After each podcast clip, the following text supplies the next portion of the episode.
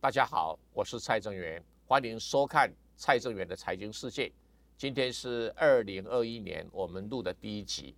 我们今天要来谈一个很特殊的货币现象，它名字是货币，但又不是货币，因为它有货币的特性，但是又没有具备货币所应该有的所有的特性。那它的名字叫比特币。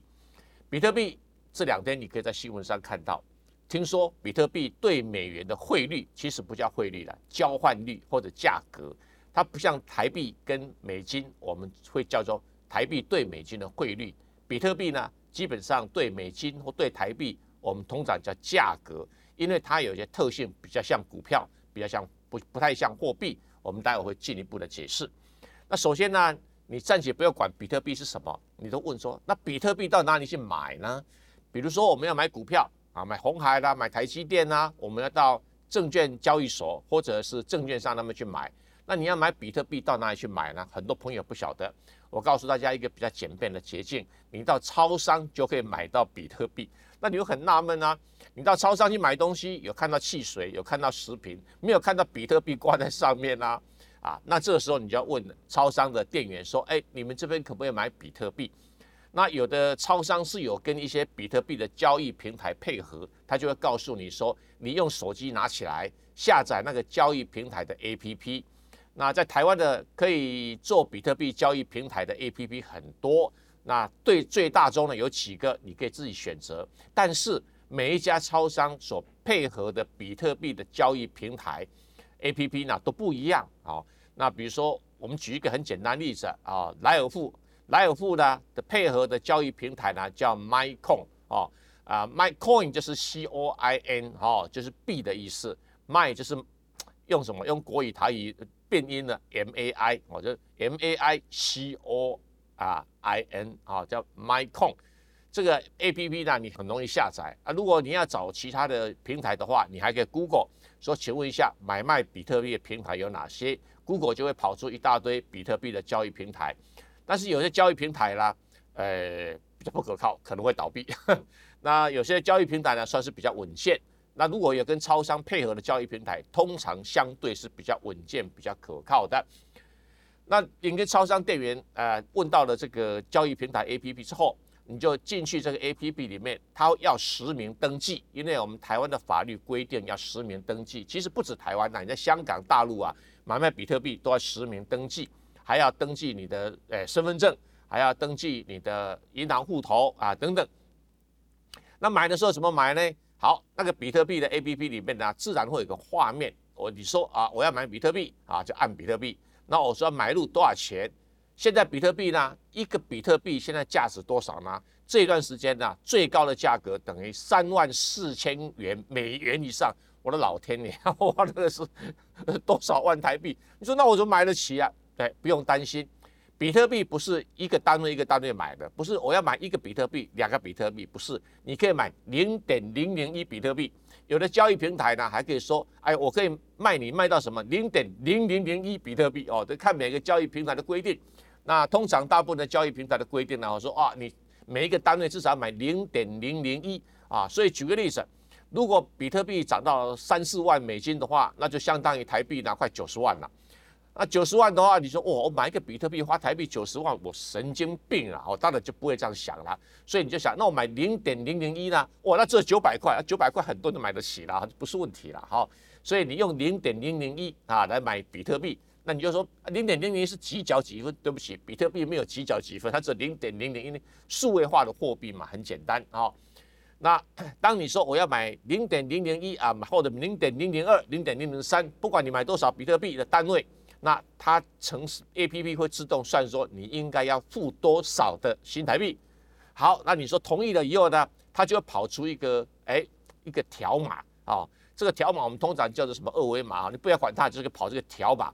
你拿这个条码呢，就跑到那个超商店员那边说：“哎呀，我要付款。”那超商店员呢，习惯上就会拿起一个什么东西，scan 一下，扫一下，扫描一下。那扫描一下，再告诉你说：“那你现在要要要交一千块啦，两千块、三千块台币给他。”啊，你就拿现金给他啊，拿现金给他的时候呢，当然如果你也可以刷卡，不过刷卡要手续费，有时候比较麻烦一点哈。那你就给他现金，那现金的时候呢，哎，你就会发现说，他一收了以后，他一打进去，你的 A P P 上有个钱包啊，就会出现说你现在买到多少比特币啊？那这个是比特币买的方式很简单，那卖的方式啊有点啰嗦啊。比如我们到银行里面去说，哎呀，我要把美金卖掉，银行马上就给你新台币；我要把这个台币拿去买美金，他也马上给你买美金。可是比特币要卖掉的时候，通常会有个时间差，比较像股票，你不可能当场就拿到现金，哎，也不可能，因为什么？因为现金会直接汇到你在 A P P 上所写的银行账户。它会直接汇到你的银行账户里面去，好，所以当然银行会赚手续费啦。所以你要买卖的时候，比较不像货币，会比较像什么？比较像股票，因为股票要交易手续费啦。不过有趣的是说，哎，买比特币不用缴税哈，不像说你买买股票要缴税，性质上是不一样。所以买比特币可以到超商啊，啊卖比特币在网络上，他会直接把钱汇到你的银行户头，所以有点像股票的买卖。那话又说回来了。那我这个买卖，我怎么知道它什么时候涨？如果你有这个 A P P 的话，如果你有什么通知，它通常会告诉你说比特币啊今天涨到多少或跌到多少。所以比特币每一天的价格波动幅度非常的大，比像期货、像股票波动幅度非常大，甚至比股票波动还要大。那当然就不适合当货币啊。有当然很很多人在网络上讲说啊，比特币是一种货币啊，可以交易啊，可以储值啊等等，是没有错。那货币还有一个很重要的功能，要做货币的东西啊，价格要很稳定啊。像黄金不至于说，哎，昨天三万四，哎，到了晚上也两万八，啊，现在又三万三，哦，不太可能啊。所以比特币虽然名字叫币，但是事实上没有具有货币的功能。那我们就问啦，那这边这不是变成风险很大，价格波动很大，而且刚才我提到了交易平台可能倒闭，为什么？因为交易平台跟你买卖的时候，他可能自己在做空做多，哎，自己就赔掉了，那赔掉都破产了，破产了以后，你的钱包里面的钱就卡包就没有了，哦，就像银行倒闭以后，以后很多人存款拿不到，性质是一样的道理的。不过因为政府有保证银行，那政府保证银行的结果，银行倒闭你还拿得到钱，可是政府没有保证比特币交易平台啊，所以比特币交易平台倒闭了以后，你都拿不到钱哦，会有这种类似的一种情形，所以你的。比特币的 A P P 上的钱包就表示你在比特币交易平台上面的存款啊，在这个存款，如果你没有马上换成现金回来的时候，放在那边有曾经有比特币交易平台被骇客入侵啊，结果呃这个交易这个钱包啊被被拿走了，所以比特币号称是非常的安全，理论上当然是非常的安全，但是交易平台不一定可靠哦，哈，这一点要特别来提醒大家。那你就问，那比特币到底是什么东西啦？我用个简单的形容，它就是网络黄金。什么叫网络黄金呢？它比特币是怎么来的？黄金是用挖矿挖来的哦，提炼提炼出来的。比特币真的也是挖矿挖来的。为什么？因为比特币呢是当年出自一个笔名叫中本聪的人所设计的一个交易系统。这个交易系统是网络上的电子支付系统，但是不像悠游卡啦，不像哈。什么欧付宝啦，哈，哎，不像那个什么绿界科技的那些支付系统，那个是很实在，而且跟银行也一码接一码的扣在一起的。但这比特币完全不是哈。然后它比特币怎么产生呢？它产生就是说，基本规定每十分钟可以产生一个比特币。那谁可以拿到这个比特币呢？就看谁要比赛来挖矿，谁能够挖到这一块钱的比特币。所以全世界就有很多人呐。哎，就搞了一个挖矿工厂，里面有好多好多的电脑，这电脑每天都跑数字。为什么？哎，比特币的产生是随机的，有点像什么？有点像你买乐透一样，你买了一个号码啊，到最后是不是能够抽中？所以有很多的挖矿的人呐，就买了哇几百台的挖矿机，然后挖矿机里面呢，就不断的去跑这些随机号码，哎，跑中了，他就可以拿到哎每这个十分钟里面会产生的这个比特币。所以这是一个什么？一个虚拟世界、网络世界里面的抽签，好看谁抽到了比特币。跟你讲说啊，那不是很幸运吗？我像抽到一个比特币，现在价码就是三万四千块美金，或者三万三千块美金，哇，都赚了。可是不要忘记哦，不是你有多少电脑就能够抽得中哦。这个电脑哈，在抽这随机数字的时候哈，你要花电力，你要花设备，你要花租金，是很高的成本。所以很多挖矿工厂开开，最后都倒闭了，因为他都没抽到啊，或者抽到了超过他的成本啊，为什么？你九十块，搞不好你搞了一个月都没收到，那这一个月里面呢，你花的这些所有的费用啊、人员薪资啊，就把你搞垮了嘛。所以这个比特币的现象是这么有趣。当然，有些人运气很好啦，或者他城市设计特别厉害啦，哦，他跑一跑，他竟然能够挖到很多的比特币，然后这比特币呢就被他抽中了。因为这个抽中是电脑系统自动产生的，那他抽中这比特币，他就可以去卖，卖了以后就可以产生一个盈利事业。所以比特币现在陆陆续续产生了，跟各位报告，现在的比特币大概总共有多少了？现在比特币全世界的总数目大概在一千八百万个比特币。所以一千八百个万个比特币，如果很多人到平台上面去抢购的话，它自然就会涨；如果有人突然间呢大量卖出的话，它就会跌。所以很像股票哦。如果说股票的大户卖股票，股票会跌；股票的大户进场买股票，股票就会涨。所以性质上非常像股票，诶，而且不一定很像黄金，因为黄金涨幅不会那么凶的啦。哦，我涨跌的这个变动幅度也不会那么大。啊，它基本上很像投机的股票，所以我们都知道，比特币是用很多很多电脑大家比赛抽签抽到的，而且它规定的规则大概每十分钟产生一个比特币，所以从二零零九年一月份到现在呢，总共已经累计产生了一千八百多万的一个比特币。可是呢，它有个规则，每隔一段时间哦，你的那个比特币产生的这个报酬率 就递减一半，总有一天会等于零。啊，那中元什么时候等于零啊？有人说啊，二零四几年的话，哎，你比特币就不会再产生了。为什么？因为你抽不中了，抽中的比例很低了，或者等于是消失了。所以最后的总数，比特币的最高最高只能发行到的两千一百万，比台湾人口还少啊！两千一百万的比特币的总数，那因为总数是固定的，那如果很多人要进来抢购的话，那你知道一个总数固定的东西，就像股票筹码锁定一样的，它就会怎么样？莫名其妙乱涨，好。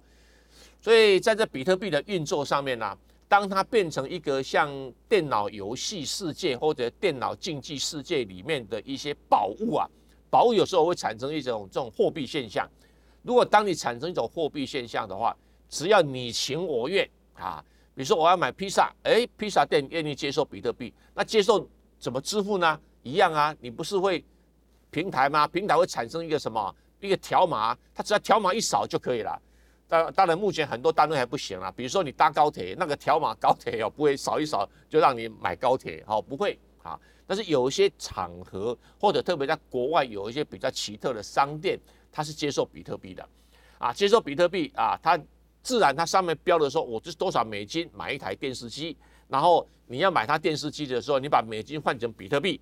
啊的数字 A P P 上面会告诉你啊，大概等于多少比特币，然后它产生条码，你说我要买支付弹条码一扫，那你的比你的比特币减少了，那你的比特币就会跑到它什么那个店家里面的钱包，它就多了一个比特币。啊，所以只要大家接受的话，就会成为支付的，但基本上现行的比特币只是所有的网络货币或者叫数位货币的一种而已。还有什么以太币啊？很多人不断的根据中本聪所设计的这个架构，注意到中本聪的名字是日本人，但现在没有人知道他是谁啊，因为他是一个匿名，可能是一个人，可能是很多人，那只是在网络上出现这个文章，人家照着文章所设计的内容去设计出比特币来，也有人根据这个原理呢去设计出什么以太币啊。现在全世界可以出现的这种诶数位货币，有在大家流行的少说数百种啊，少说数百种。但是以比特币的知名度最大啊，大家认为公信力比较高，因为玩玩家比较多，参与人比较多啊。那你要买比特币啊，现在知道了要怎么买啊，要知道要怎么卖，还有要怎么支付，你都懂了。可是要怎么投资呢？哦，那另外一回事情。比特币刚出现的时候，曾经出现最低价格，一个比特币只有几分钱的美金，还不到一块钱的美金。现在是一个比特币等于三万元以上的美金，那你就问为什么啊？当然有它很复杂的背景在后面，不过简单来讲，其实也不复杂了哈。最重要的原因是什么？美金大量印发，美金大量印发呢，使得很多人就抛弃美金。放空美金，就是放空的意思是什么？就是我借新台币哈，哎，先买美金，再把美金卖掉，卖掉以后美金跌了以后再买回来，再换回新台币，啊，这个叫做放空的程序。放空的原理就这么简单，啊，或者说我去银行借美金卖掉，啊，卖掉以后美金跌了，我再怎么样再买回美金，然后怎么样再还款，啊，这个就基本上就是一个放空的一个现象。所以大家拼命卖美金，他们抛美金，放空美金，那放空美金赚的钱呢，放在哪里去啊？我放台币啊，放日币啊。可是台币，大家也觉得，哎，台台湾中央银行可能会会会会压抑台币的价格，日本也会啊，人民币也会啊，港币也会啊，那怎么办呢？哎，我看看买股票，哎，股票涨得差不多啦，我买黄金，黄金涨得差不多啦，不敢再跟进了。看看比特币，好像 看起来蛮熟悉的，那怎么办呢？就开始开户啊，所以大家蜂拥抢进，结果全世界的比特币的玩家多得不得了。它是生成一个群众现象，那比特币真的作为交易媒介是有出现。什么叫交易媒介呢？我要买东西，我用比特币付啊；我卖东西，我收比特币是有的。但是在整个全世界的各种贸易交易量里面，比重是非常非常的小。所以有些网络上说它是一个交易媒介是没有错，少部分人有点像说你电脑游戏里面有拿到宝物，宝物也可以交换呐，交换私下换现金也是常有的事。但是一个是小规模的。那有人讲说，那比特币会不会很容易被破解啊？它基本上是利用一个在区块链的原理啊。那区块链我们今天不是在讨论，因为我们这个是财经世界哈，不是在讨论电脑世界，所以我们就不用讲区块链的技术。它是用区块链的技术去确保这个比特币交易储存的安全性啊。那我们讲过了，哎，这是很安全没有错，可是不要记哦，你是透过平台来买卖，那平台这个不是不一定安全哦。因为平台它是跟很多平台一样，变成区块链的一部分。那平台不安全啊，只是网络系统安全，那还是不安全呐。好，所以基本上它是还是有安全的疑虑的。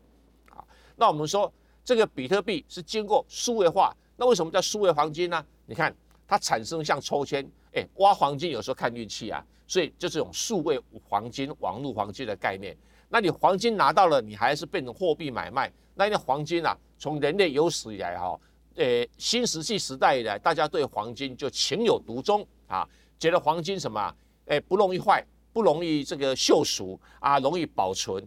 但黄金不容易携带啊，哦啊，所以就开始有了以黄金为基础来发行货币。那这个比特币基本上靠的是什么？靠的就是说这种网络的随机系统。那随机系统。它的金额是固定了，所以变成一个现象。